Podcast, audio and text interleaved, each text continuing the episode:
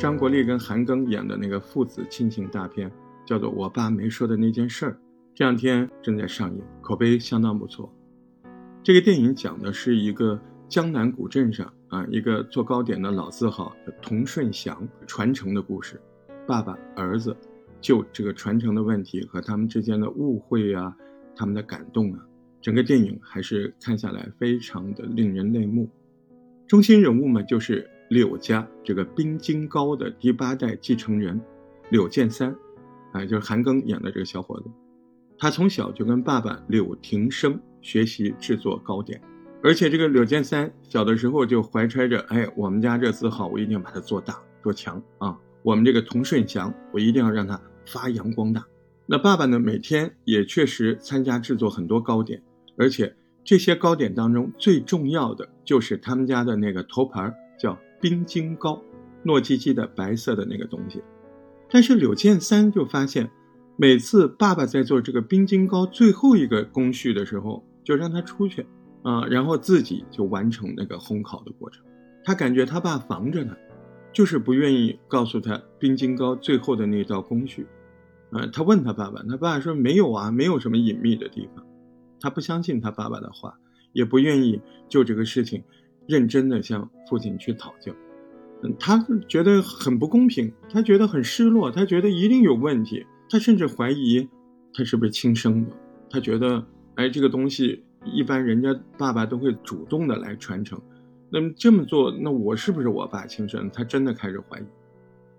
你要知道，在这个小镇上，哎，其他模仿他家的山寨的店生意都挺好的，可是他柳建三自己却没有办法做出家里祖传的味道，哎，这就让他自己觉得非常的生气，而且沮丧。所以呢，一气之下，他就离开父亲，也离开这个小镇。他去城市奋斗去了，到大城市去了。这过了很多年之后，哎，柳建三在城市里也算是建立了自己的家庭，也娶妻生子。但是他很少有机会回到小镇上去看他爸爸，而且他对冰晶糕这个事儿也没有再有那么强烈的兴趣。一直到某一天，他收到了爸爸打来的电话，爸爸告诉他身体不太好，希望能够看到小孙子。他才知道父亲得了老年痴呆症，需要终身服药才能够维持记忆。柳建三赶紧带着女儿返回了小镇，哎，把小女儿送给爷爷看看，却发现爸爸真的老了，老了很多，而自己家那家老店也看着就要破产了。爸爸的病况让他非常的担心，他爸跟他说：“要不你来管这个店吧，我来教你这个冰晶糕制作技艺。”到这个时候，柳建三没有接受爸爸的善意，他觉得提到冰晶糕，他就你懂的啊，心里就不舒服，啊，他说我对这个也没有兴趣了，我也不回不到小镇来生活了，他就拒绝了爸爸。父亲知道儿子自己想法，虽然心里充满了悲伤，他也没有发表任何的啊言论呐，非要说你一定要在这儿静静的送别了他的儿子孙女。没过多久，回到大城市，柳建三却知道自己女儿患上了一种罕见的血液疾病，这下不得了，需要好多钱来治疗。为了挽救女儿的生命，他就到处借钱，也凑不齐。那这时候，他只能向爸爸试着寻求帮助试试看。令人意外的是，他爸一口答应下来，而且说几分钟之内就把钱转给了他。柳建三在很快的时间收到了这笔钱，他觉得很震惊，嗯，心里也觉得过意不去，嗯，那收到钱了，我是不是要打个电话给爸爸表示感谢？电话打过去，哎，电话那头不是爸爸的声音，这个人说，啊，我是哪个哪个医生，啊，告诉他，你爸刚刚送过来，现在已经过去了，他爸在店里太劳累了，倒下了，那么抢救不了，已经去世了。柳建三就陷入了深深的悲伤，赶紧带着自己女儿回到小镇上去处理爸爸的后事。当他在整理爸爸留下的物品的时候，意外的找到了一本旧相册和一封信件。这一本相册里面，他看到了妈妈的照片。在那本相册里面，第一页就是一个年轻的女性，笑容明亮，眼神充满温柔。他一看就知道这不是一张普通的照片，他知道那是他自己的母亲，自己的妈。他从小就没有看过妈妈的样子，只是偶尔从父亲那儿听说妈妈很美丽。今天看到这张照片，他觉得难以置信自己的妈妈这么好看。在打开那封信。在那封信里，他终于了解到当年爸爸为什么那么不愿意告诉他冰晶糕的最后制作手续。当他得知这一切，他把信和照片放在爸爸的遗像前，眼泪哗的流下来。他紧紧地抱着遗像和信件，跪在那儿，眼泪婆娑地说：“爸爸，我爱你。”忘了从什么时候，分离开始比相聚要久。所以能好好问候，不要等，只能靠思念解忧。闭上眼睛回味，能想到的回忆很久，从小时候到长大以后，人生有太多路口，太多的人忘了。开始，所有的泪流不会再为疼痛，只为内疚。闻着熟悉烟味在空中漂浮很久，所有的亏欠，真的对不起，再也来不及。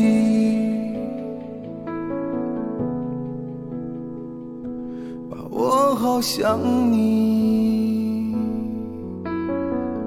我爸没说的那件事儿，其实五年前就拍好了。那么当时的名字呢，叫闻烟，闻，嗅觉那个闻，闻什么东西的闻，烟，烟雾的烟。为什么叫闻烟呢？还有，爸爸到底哪件事儿没说呢？其实呢，爸爸不告诉他有两个事儿。第一个事儿，妈妈当年。不想自己的儿子还做这样的事情，因为你想那是二十多年前，啊，那时候做一个这样的小作坊好像没什么出息，所以妈妈不希望哎韩庚演的这个儿子呢继续走这条路。虽然爸爸患上了肺癌离开了人世，但是那一道独特的冰晶糕的醇香，那个神秘的工序依然是爸爸没说的那件事。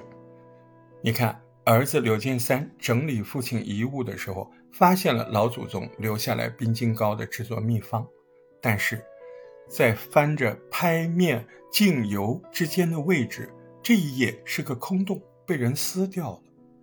重新翻看柳家的族谱，儿子柳建三又有惊人的发现，包括父亲在内的童顺祥七代传人，很少有活过五十岁的。最蹊跷的都是死于肺癌，在家谱最后的名字还赫然贴着自己的女儿的名字，自己女儿是爷爷起的名字，叫文嫣。原来文嫣就是父亲柳庭生撕掉的那道工序。在制作冰晶糕的过程中，那个油烧热到某种程度，冒出那个油烟味儿的时候，才是真正达到火候，让冰晶糕产生醇香味的关键。这个烟味儿只能靠经验闻出来，但是在闻烟的过程中会吸进大量有害的气体，给身体造成极大的伤害。父亲说过，两根一模一样的火炭，烧的时间却不尽相同。他也尝试用计算木炭燃烧时间来掌握烧油的火候，但是都不成功。作为传承者，他没有选择。一开始，他只有减少工作来延长寿命。他也不愿意把文烟这道工序传给儿子刘建三，这就是我爸没说的那件事儿。这个片子呢，怎么说呢？看完之后，你说眼眶不红是不可能的。虽然故事是这么的平凡，但是父和子之间的那种误会、那种深情，他一切一切还是建立在最基础的爱的身上。你像现在这个时代。你觉得充满温情，但是你又觉得充满残酷。在这个时代之下，让我们再次的通过这样的故事去感受亲情、爱情、友情，都是有担当的。我觉得非常的必要。而且张国立、韩庚，他们在这个电影里演的真的，我觉得非常好玩，非常出色。那两代人各自的梦想、追求，还有他们之间那种浓厚的，特别是两代人不同的想法、价值观，但同时又是互相深爱着对方。传统的中国式的父亲，大部分都有这样的特点，他们很多人不擅长跟子女来说、来沟通、来表达，但是为子女的付出其实是巨大的。中国式的父亲，他们这样无声的庇护了子女的成长，这种无声其实是有问题的，他会不小心导致很多呃父子之间缺少沟通，产生矛盾，甚至你看像这个戏里面就是。产生了心结嘛？当我们认识了这个时候，我们就应该鼓起勇气，大声的把爱说出来，呃，让无声的父爱能够有更多的沟通，哎，变得有声。为什么中国的父亲这么喜欢无声呢？这跟传统的中国父亲的定义，你看中国的父亲，他都承担着养家糊口的责任，家庭社会都觉得他们是顶梁柱。当家里出现什么重大事情的时候，人们首先想到的就是爹，就是爸爸。那另一方面，作为家庭的主心骨，遇到什么大事儿了，对吧？他就必须得冷静，啊，他要稳定局面呢。爸爸是稳定局面的，稳住大局的。所以，爸爸、父亲，他们不能够表现出脆弱的一面，无言就哎，渐渐的成为他们既定的形象。在这种无言的父爱之下。父母子女他之间就容易产生沟通缺乏啊不够理解，他就会有巨大的隔阂。好多子女对父亲不理解到理解都需要一个过程，缺少交流，缺少交流这个过程就会被延长，甚至会成为一些人终身的遗憾。子女大了离开家庭走向社会是必然的事情，父母子女。之间的交流的机会就变得越来越少，不能回避，回避沟通就是对矛盾的逃避，就会导致误解不断叠加，矛盾越来越复杂。哎，我们作为晚辈要接受父辈的不完美，父亲承载的角色，让我们习惯，哎，他们就是英雄，就是完美的，不是啊，也是普通人呐。就连我们这样每一个普通人长大了之后，也要成为别人眼中的父亲母亲。有缺点，是再正常不过的事情。我们要理解做爸爸的不容易，在生活中遇到矛盾，我们要换位思考。啊，我们做子女要站在父亲角度思考。如果我们是做父辈的，我们要主动的跟下一代说，是不是？哎，你不要看我说的这么头头是道的，不行，我有的时候。遇到这个爸爸，我就说不出来话，真的。看完之后，有人说：“哎，你要不要带你的爸爸一起去看？”我不敢，我我真的不敢。嗯，因为我觉得 可能还有点尴尬的。嗯，但是如果你是年轻的夫妻，或者你有孩子，你可以带着你的孩子一起去看一看，我觉得挺有好处的。没准儿啊，他如果十几岁，没准他看完就懂事了。他就知道啊，几代人应该是怎么样子的。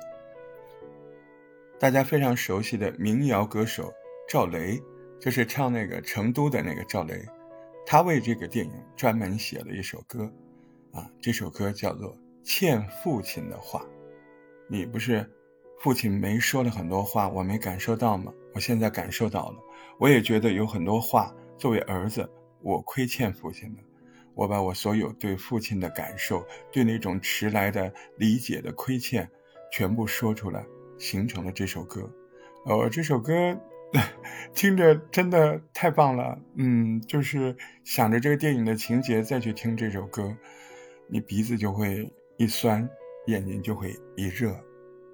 歌好听，电影也好看啊！希望我们常来聊聊，把真善美多聊一点，人生。还是阳光多一点，爱多一点。我是据说的大石头，下回再聊。要怎么开口？太多的话哽咽在心头，那些大道理和唠叨，太晚被参透。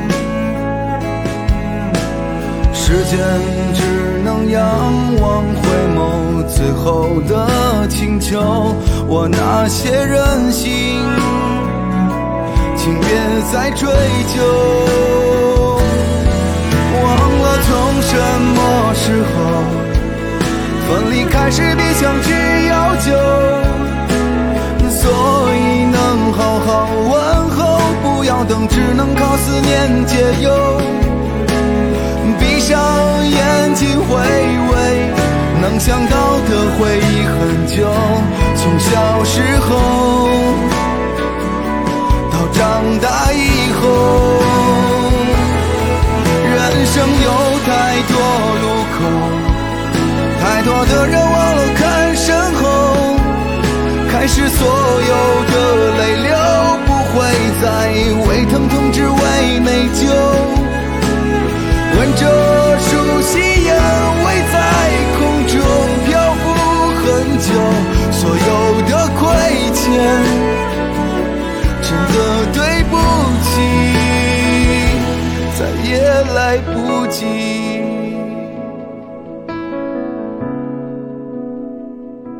把我好想你。